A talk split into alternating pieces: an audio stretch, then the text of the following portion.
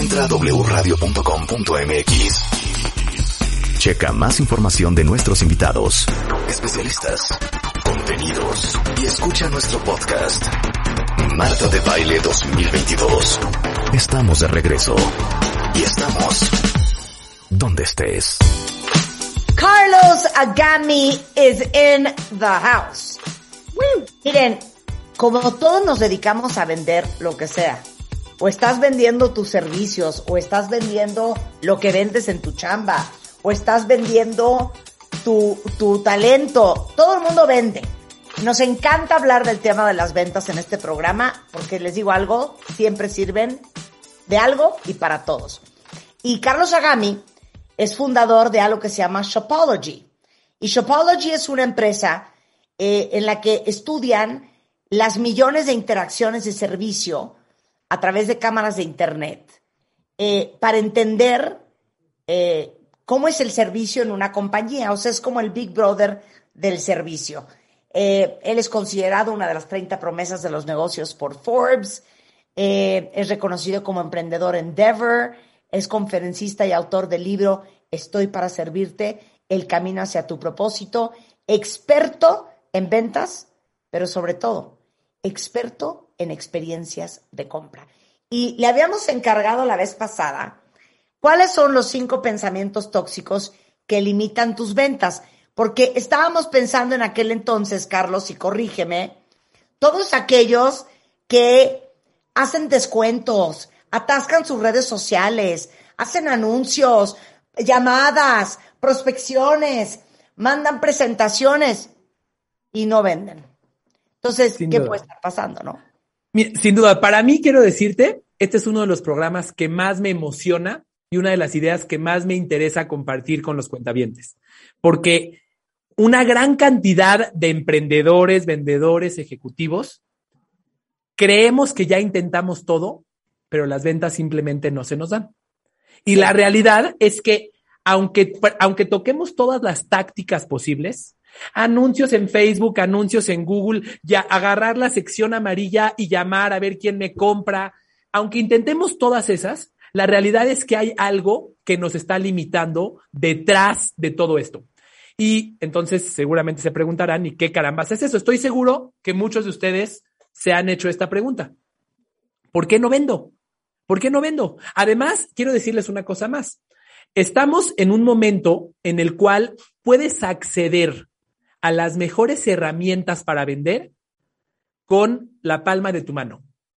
En 45 segundos puedo, puedo contactar a Marta de Baile en LinkedIn. En 45 segundos. En 45 segundos puedo mandarle un mensaje a mis clientes a través de Facebook mientras estoy haciendo del baño, les puedo mandar una publicidad totalmente dirigida al segmento de clientes que quiero. Nunca había sido tan fácil difundir un mensaje ni tratar de venderle a las personas. Sin embargo, la mayoría de las personas están insatisfechas con lo que venden. Claro, claro. Ok. Quede eso claro. Entonces, la pregunta es, ¿por qué? ¿Por qué, ¿Por qué no logran vender a pesar de que haya tantas herramientas y tanta tecnología y, y redes sociales, etcétera, etcétera? Y la respuesta es que no vendes por tu culpa. Chan falas. Cáncalas. Sí, real. Meaning. Que no vendes porque tienes creencias, tienes pensamientos que están limitando tus acciones. Seguramente habrán escuchado esa idea que dice que las creencias que tenemos determinan aquello en lo que pensamos. Y aquello en lo que pensamos determina las decisiones que tomamos. Y las decisiones que tomamos determinan las acciones que tenemos. Entonces, no importa cuántos cursos de ventas, de marketing, de negocios, un MBA tomes, no importa cuántos libros de ventas leas, si no cambias las creencias que están en tu cerebro, en tu inconsciente detrás de todo esto, al final de cuentas, solito te vas a sabotear. Y tengo que decirles que es algo que nos pasa mucho. Claro, antes de empezar con los pensamientos tóxicos, ¿puedes dar el clásico ejemplo o quieres ir dando los ejemplos conforme vayamos hablando de los pensamientos? Creo que va a ser, va a ser más valioso que los vayamos dando contra cada pensamiento. Va, va. Entonces vamos con el primer pensamiento tóxico. A ver quién de ustedes cae en esta práctica. Muy bien, vamos, para el primer pensamiento tóxico les quiero pedir a los cuentavientes que nos respondan, si estás de, de acuerdo, Marta, a través de Twitter, de Twitter, perdón, que nos respondas, que nos respondan, por favor, ¿qué pensamientos vienen a su cabeza cuando escuchan la palabra vendedor? ¿Qué sientes cuando escuchas, escuchas la palabra vendedor? Rebeca, Marta, ¿qué sientes cuando escuchas la palabra vendedor? Pues acoso, nervio, angustia, ansiedad, que no se me acerque, no, no, no, no quiero, no quiero contestar ni el teléfono, que no me toquen la puerta. Intensidad, agobio. Sin duda. Vamos a ver ahorita qué nos dicen los, los, los cuentavientes en Twitter, pero la realidad es que eso es lo que sentimos. Cuando escuchamos la palabra vendedor, nos sentimos incómodos. Es, ¿Te voy a mandar a tu casa un vendedor? No, mejor pegar. Oh, bueno, gracias. Claro, claro. Claro, claro, esos vendedores que te dicen, solamente quiero ir a, tu casa a mostrarte este nuevo set de ollas, no te voy a vender nada, solo te quiero ir a mostrar. Sentimos repel por ellos, los odiamos, los... Deja que vayan a tu casa, Carlos, las llamadas que de pronto tienes que contestar, aunque no estén registrados esos números, porque no tienes todos registrados, y ya desde que dice, buenas tardes, la señorita Rebeca del Pilar Mangas Padrón, sí, señorita, Mire, hablo de Umbrella Hermes, ¿no? Para ofrecerle, porque tenemos, no, señorita, mire, me permite, ahorita no, lo necesito. ¿Me puede usted decir, pero por qué no lo necesita? ¿Tiene usted alguna otra tarjeta que esté usted utilizando en estos momentos? Le voy a decir los beneficios para que pueda comparar. No, no quiero comparar, señorita. ¿Me da una oportunidad de decir en este momento que no? el, el, otro día tú estabas conmigo, Marta. Dice qué amable, además, y qué paciencia tengo para este tipo de llamadas. Marta me decía, ¿qué haces? ¿Qué haces? Yo horas explicando. Horas, No, como le hace un amigo mío. ¿Quieren que se los diga como lo dice él? Venga. Señorita, perdóneme, me agarró cogiendo. claro, se acabó. Se acabó. O sea, cuelga el teléfono en este momento. Bueno, extraordinario. Bueno, entonces, eh, la realidad es que cuando escuchamos la palabra vendedor, pensamos en cosas negativas. Un vendedor es un depredador, es alguien que viene por algo, viene, viene a quitarte algo, no viene a darte algo, viene a quitarte algo. Lo grave de todo esto es que ese pensamiento se graba en nuestros cerebros. Y para nuestros cerebros, vender se convierte en algo negativo. Yo no quiero vender porque el que vende es un hijo de la fregada como esta señorita que me está, que me está jodiendo mientras yo, mientras yo podría estar trabajando. Que además, como decía Rebeca, ahora hasta les tienes que justificar por qué no. A ver, dígame por qué no. Si es gratis, ¿por qué no? Ah, ¿Por qué no quiero? ¿Qué te importa? Bueno, entonces, esta es la primera creencia que es así de simple. Creemos que vender, vender se ha, se ha, convertido en algo negativo, porque vender significa aprovecharte de la otra persona. Eh, incluso, ¿qué decimos? Seguramente habrán escuchado esta frase. Él es tan buen vendedor que le vendería hielo hasta un esquimal. Sí. Wow. Entonces, ¿cuál es la connotación que obtiene quien vende? Que quien vende le da a otra persona algo que no necesita. Y entonces los vendedores son odiados. Para mí, el que le vende hielo a un esquimal no es un gran vendedor, es un estafador, no es un gran vendedor. ¿De acuerdo? Entonces, este, esta es la primera creencia. ¿De acuerdo? Eh, incluso quiero, quiero hacerles una pregunta más a los cuentavientes. ¿A cuántos de ustedes, cuando están creando, cuando están vendiendo o cuando están creando una, una estrategia de ventas, se sienten nerviosos? ¿Cuántos de ustedes se sienten nerviosos cuando están vendiendo o cuando están creando una estrategia para vender en su negocio? Bueno, Marta te lo puede explicar perfectamente. Sí, siempre hay un factor ansiedad de estoy metiendo todo, no es demasiado, estar aburrido, está quedando claro, este, será too much, estamos en rango. Claro, estás claro. todo. Yo, yo personalmente. estrategia. Claro, déjenme decirles, yo personalmente soy, soy un ñoño en toda la definición de la palabra. Y cuando algo me gusta, lo estudio eh, obsesivamente. En términos de ventas, pues me he consumido todos los libros, cursos, este, videos que, que, he tenido frente a mí. Y siendo un ñoño, cada curso o libro que, que he consumido lo he aplicado al pie de la letra. Hay un, hay un, hay un libro, por ejemplo, que se llama Pitch Anything, de, de la persona que más ha recaudado o que más recauda este, fondos de inversión para empresas en Estados Unidos. Este, y él te enseña cómo debes de comportarte cuando llegues a la reunión, cómo debes de saludar, este, cómo te debes de vestir. Él te dice que si la otra persona no te está haciendo caso, hagas algo irreverente para llamar su atención. Dice, dice, por ejemplo, un caso en el que... Este ¿no? Eh, Oren Clap, exactamente. Dice, si la otra persona, él cuenta una historia de un cliente que se estaba comiendo una manzana, pero solamente tenía manzana para él y no le había dado al vendedor. Entonces dice que lo que la técnica dice, pues agarra su manzana y dale una mordida, que sepa que aquí somos de igual a igual. Bueno, ¿qué les quiero decir? Que las aplicaría el O nuestro así de O? exactamente. Eh, eh, el tema es que a pesar de aplicar todas las técnicas, cada que yo llegaba a vender, me sentía profundamente nervioso profundamente nervioso. ¿Y saben cuál es la razón por la que me sentía nervioso y por la que nos sentimos nerviosos? Porque cuando tengo una connotación negativa de vender, cuando pienso que vender, cuando, cuando pienso que vender es poner un show. robar a una persona. Exacto. Entonces me voy a sentir nervioso porque mi inconsciente me está diciendo, a ver, a ver, a ver, yo no me siento cómodo, este, fregándome este cuate. Estoy timando, entonces, claro. Claro. Entonces, ese es el primer pensamiento, sí.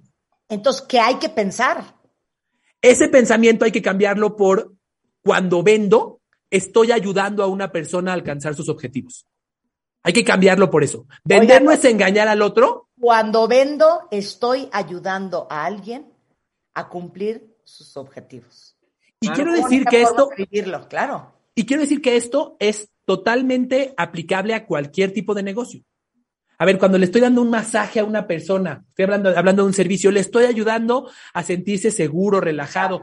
Eh, cuando le estoy vendiendo publicidad a una marca, le estoy ayudando a difundir su mensaje y a tocar las vidas de otras personas. Claro, pero aparte, cuando eso es lo que crees, que le estás ayudando a cumplir sus objetivos, te paras en un lugar diferente.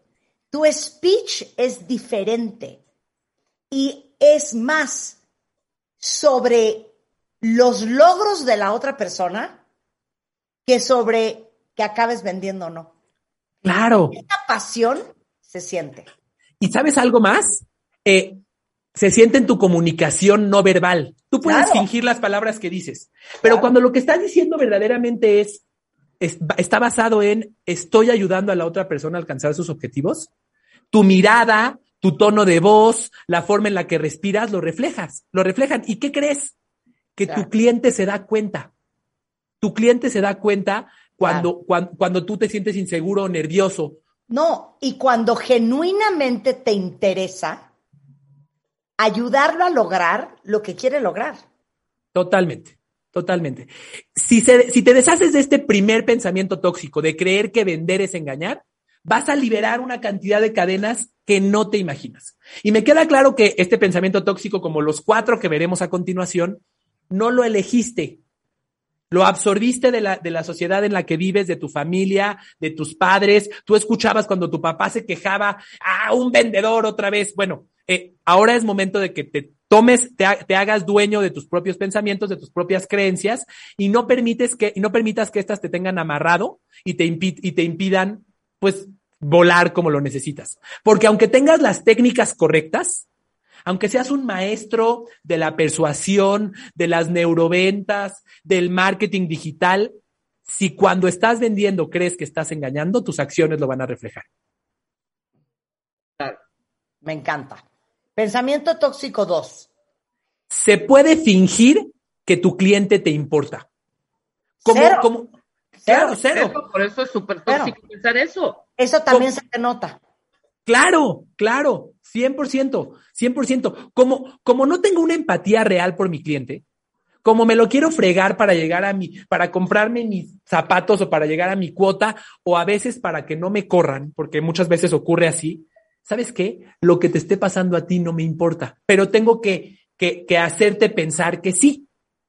Y es por eso que en los últimos años eh, las, las metodologías de neuroventas y técnicas de persuasión y bla, bla, bla han tenido muchísimo auge, porque las personas necesitan que alguien les venga a enseñar a actuar cómo hacer que la otra persona te importa. Claro. Y es más, les puedo contar una historia que viene muy al caso con esto. Por Hace favor. muchos años eh, vino a nosotros una compañía transnacional enorme, muy, muy conocida muy conocida. Y entonces quería comprarnos eh, una promoción que tenía que ver con un, digamos que un call to action, en donde a través de un ticket de compra la gente probaba que había comprado el producto y entonces les iban a regalar una babosada y eso iba a generar venta. Entonces vino mi gente a contarme lo que esta marca quería. Y les dije, absolutamente no. ¿Cómo? O sea, están dispuestos a pagarnos X cantidad de dinero. Y era una buena lana. Y le dije, es que no. Porque esta idea que ellos tienen, para cumplir ese objetivo, no va a jalar. El objetivo no se va a cumplir y solamente van a haber gastado su dinero. Y encima de todo, van a creer que no funcionó porque nosotros no funcionamos, no porque su idea no es buena para llegar a ese objetivo.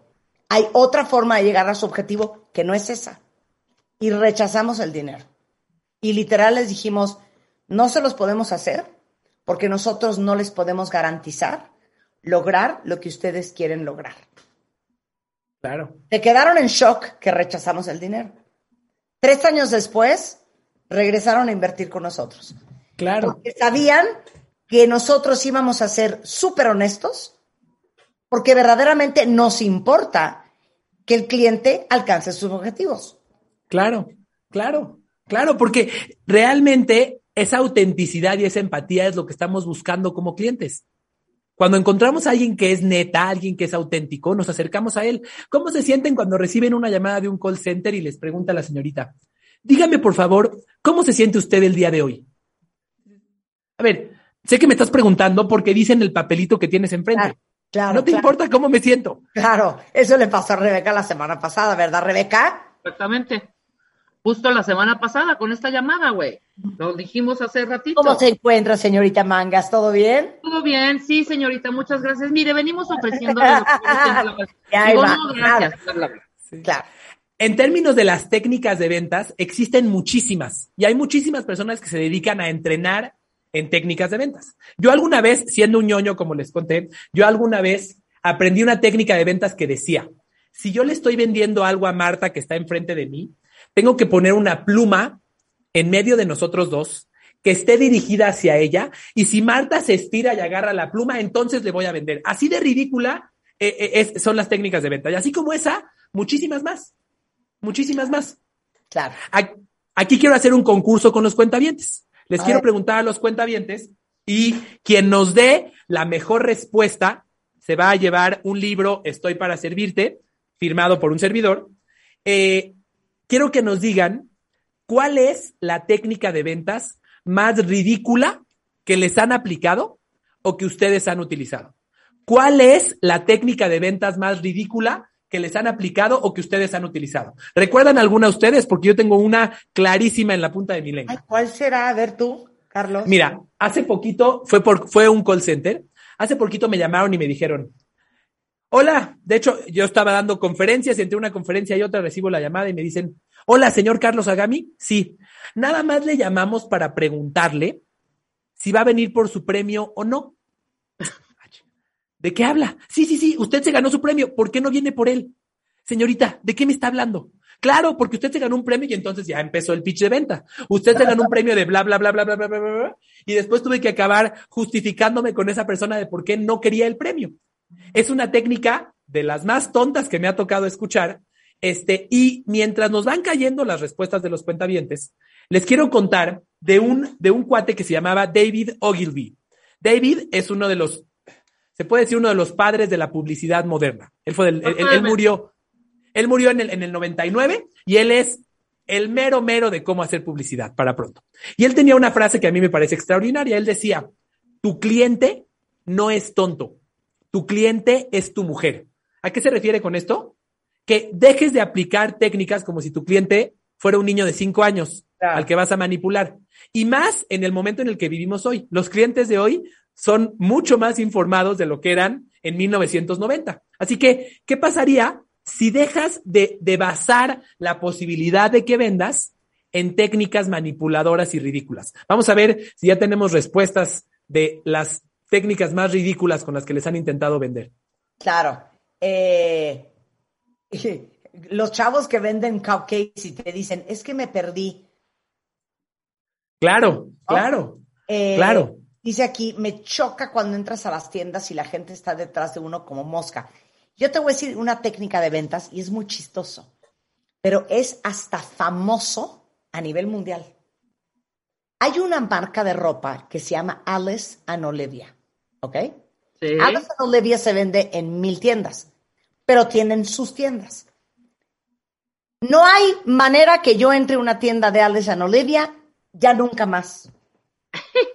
Porque tienen una técnica de ventas tan insoportable. Te paras en la tienda. Bienvenida, ¿cómo estás?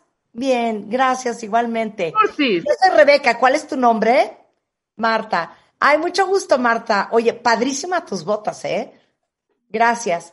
¿Dónde las compraste? Las compré en X. Ay, están increíbles. ¿Estás buscando algo especial? No, nada más estoy viendo. Oye, tenemos unos jeans, te los voy a enseñar, ¿no sabes? Se vuelve una conversación de 45 minutos permanente y te lo juro que siento que es un entrenamiento que tiene esta gente. Claro. He visto hasta en redes sociales gente comentando del horror que es entrar en una tienda de Alessandro Olivia. Claro, claro. Déjame decirte que coincido totalmente y yo fui culpable de muchas marcas, de que muchas marcas lo hicieran así. Hace, hace algunos años, siendo yo el Big Brother del servicio, yo le, yo le enseñaba a muchas marcas cómo tenían que atender y yo era, yo levanto la mano, lo reconozco y pido penitencia, yo era el que le decía a los vendedores de las marcas, cuando llegue una clienta, le tienes que halagar algo. Y me decían, oye, pero si no me gusta, no importa, le tienes que halagar algo. Su bolsa, su reloj, sus lentes, su peinado.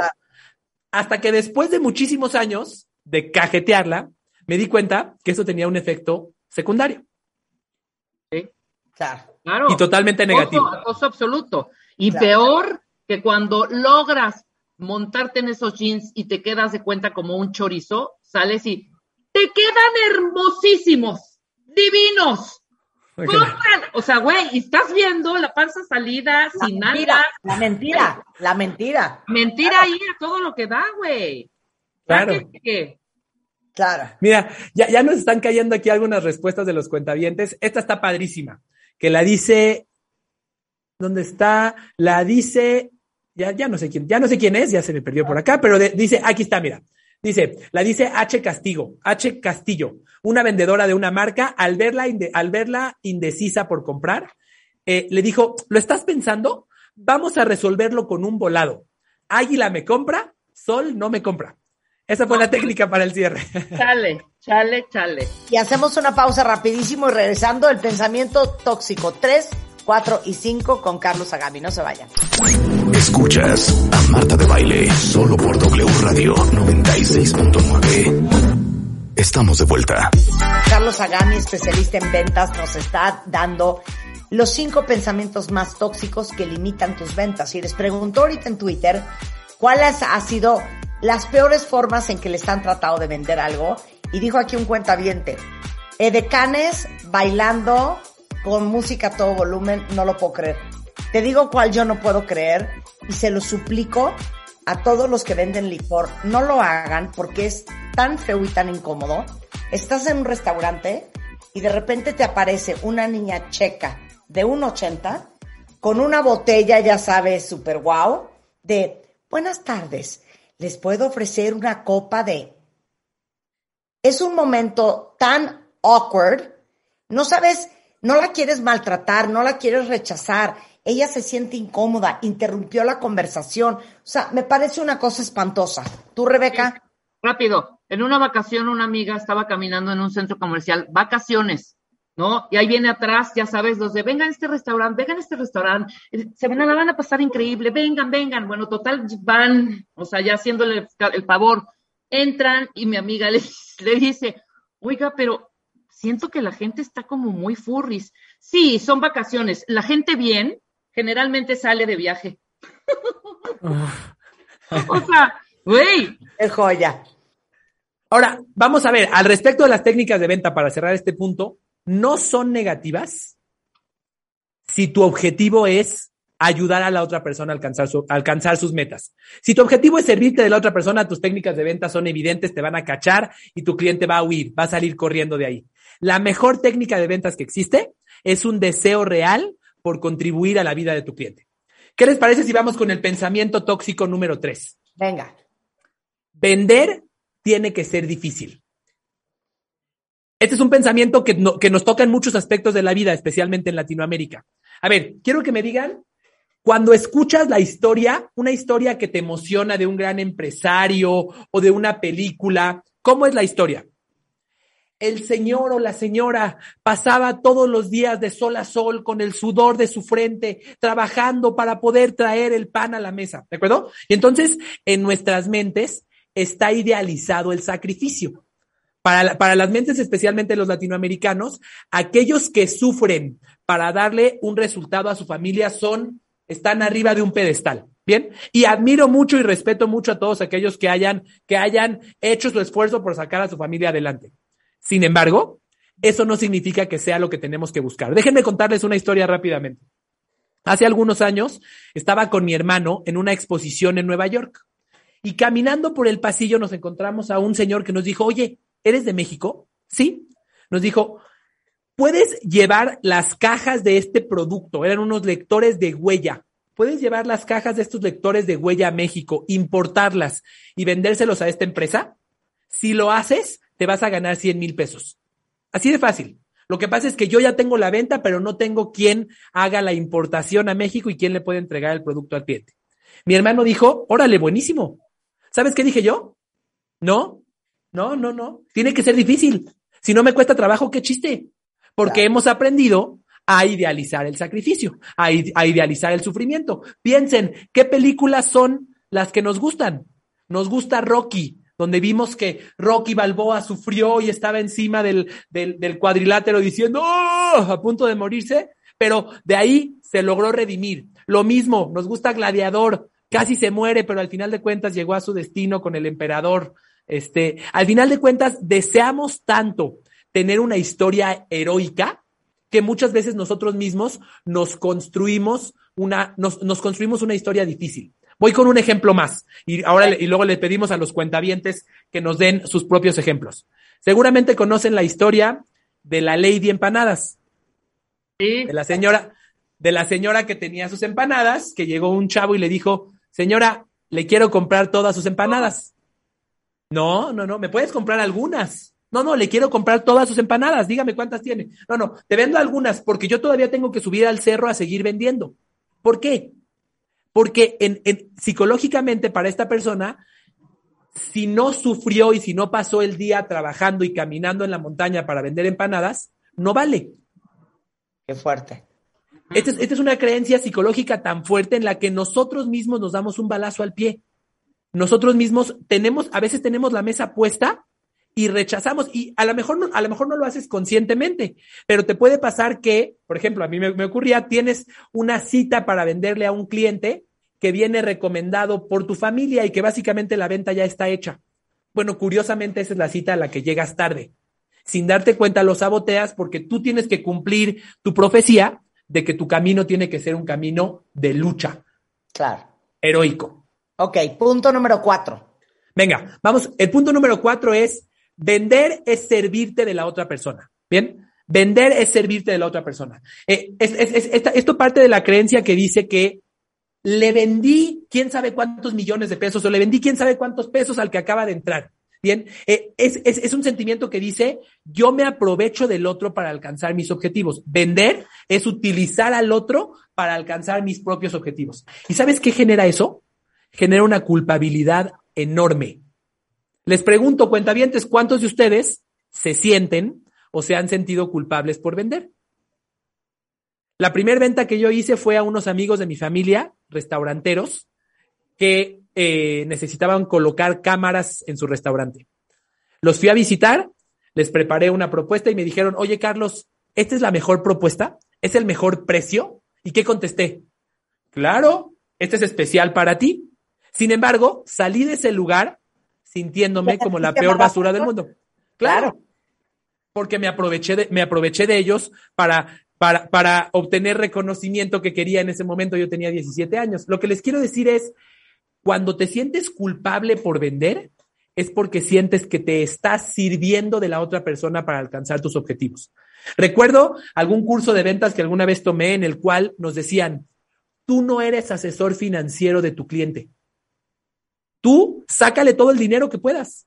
Y ya que él sepa si, si le alcanza o no le alcanza, tú no eres su asesor financiero. Y es cierto que tú no eres su asesor financiero, pero cuando pierdes esa integridad de verdaderamente buscar lo mejor para él, de nuevo, es algo que se nota, como en el, como en el ejemplo que nos contaste, Marta, de esta empresa que quería realizar una campaña que tú sabías que no iba a tener éxito y estuviste dispuesto a rechazar, eh, dispuesta a rechazar en ese momento una recompensa. Claro, totalmente. Queda claro. Y aquí eh, el, el, tema con esto es que cuando sientes culpabilidad de vender, entonces ya no, ya no utilizas las mejores técnicas para vender porque sientes que estás haciendo algo negativo.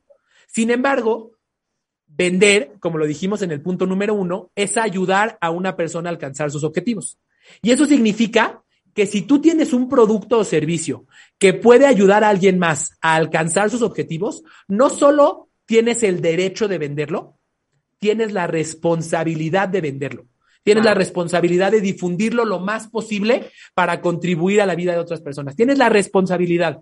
Como le dijo el tío Ben a Spider-Man, con un gran poder viene una gran responsabilidad. Si tú tienes algo que puede contribuir, vamos a poner un ejemplo, Marta, tú tienes ideas especialistas que pueden contribuir a la vida de las personas. El hecho de que tú crezcas tu audiencia, no nada más es tu derecho, no nada más puede darte recompensas, es tu responsabilidad. Claro. Porque las vidas de otras personas se pueden ver tocadas por ti. Y si tú dejas de vender, si tú dejas de hacer todos los esfuerzos posibles por difundirte, estás privando a otras personas de los beneficios de lo que tú eres. Claro, claro. Totalmente de acuerdo contigo. Yo siempre digo, yo siempre digo, servir, de acuerdo, de, acuerdo con, con varias fuentes, servir quiere decir poner tus dones al servicio de los demás, utilizar tus dones para contribuir a las vidas de otros. 100% y lo dices muy bonito aquí. Si tu producto o servicio puede contribuir a mejorar la vida de los demás, es tu responsabilidad venderlo. Y si no, ¿por qué caramba lo sigues vendiendo? Claro. Así es. Y entonces, vender, vender cuando te has liberado de la culpabilidad, cuando dices, neta, esto es lo que necesita. De verdad le estoy ayudando. A cualquier cosa. Se vende, se vende de una forma ligera, se vende de una forma sencilla, se vende en una conversación. No se vende con la tensión de a ver cómo me lo friego. 100%. Y por último, si no le vendo a todos los que encuentro, no soy un buen vendedor. Este es uno de los pensamientos más, más eh, difundidos en la cultura latinoamericana, incluso en la cultura eh, norteamericana, incluso en Estados Unidos. Eh, ¿Qué se dice? No, no, los grandes vendedores pueden con cualquiera. Él tiene que venderles a todos. Por aquí, por aquí yo pongo el ejemplo. oye, oye, le vende hasta las piedras. Claro, claro, él es buenísimo, le vende hasta las piedras. Y entonces, todos aquellos que no le vendemos hasta las piedras, ahora nos sentimos insuficientes. Porque ¿cómo puede ser? Él es maravilloso y le vende hasta las piedras. Eh, para los que hayan visto esta película, eh, Glenn Gary Glenn Ross, es una película de los 90, una película de, eh, de, una oficina de ventas de casas, de ventas inmobiliarias. Y entonces, en esta, en esta película sale el director de la empresa frente a los, frente a los vendedores y les dice, miren señores, aquí hay, hay de tres sopas. O eres el que más vende y te llevas un Cadillac, o eres el segundo que más vende y te llevas un set de cuchillos, o eres el tercero que más vende y eres despedido. Y después de eso les dice la famosa frase que muchos utilizan como mantra en sus ventas, always be closing. A, B, C. Siempre tienes que cerrar. Y si no cierras siempre, eres un incompetente. Esto, esto, esto, nos, esto nos, nos genera una, una, eh, una ilusión de que tendríamos que poder controlar a la otra persona para nuestro beneficio. Claro. Y el hecho de, de querer satisfacer o cumplir esa ilusión nos hace comportarnos de formas ridículas ante los clientes.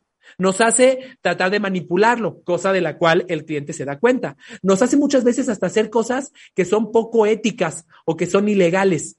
Se vale no venderle a un cliente, se vale decir, oye, esto no era para él. Es más,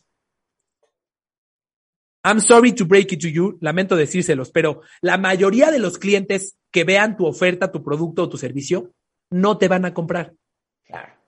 La mayoría de los que vean tu publicidad en las redes sociales no te van a comprar.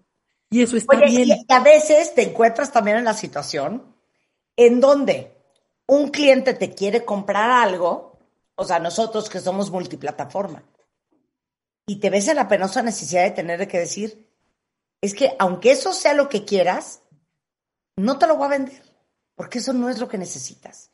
Lo que necesitas es esto.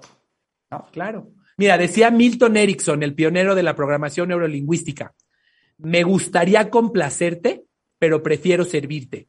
Me gustaría darte lo que me pides, pero prefiero darte lo que de verdad necesitas.